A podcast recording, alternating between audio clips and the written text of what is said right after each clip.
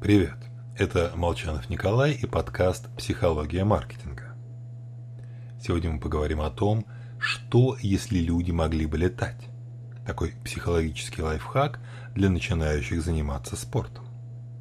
Начнем с того, что существует способ чувствовать себя лучше. Разобраться с проблемами собственного здоровья.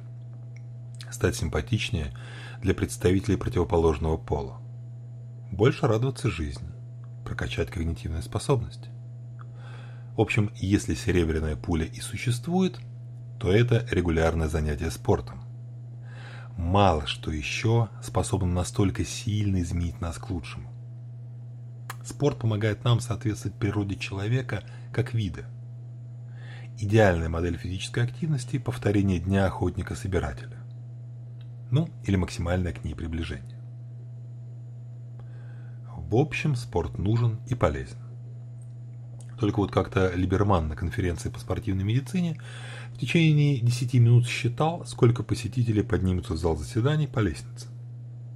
А сколько на эскалаторе. И вот пропагандировали здоровый образ жизни все. Но лестницей воспользовались лишь 11 из 151 участника. Заниматься спортом хорошо, но тяжело. Вдобавок многое зависит от генов. Уровень дофаминового вознаграждения от занятий спортом не одинаков. Не все лабораторные крысы радостно бегают в колесе.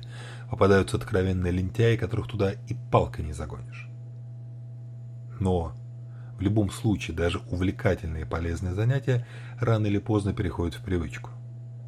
Например, я думаю, что если люди могли бы летать, это бы считалось упражнением. И никто бы не летал. Так что любое действие, требующее усилий, лучше ставить на сознательный контроль.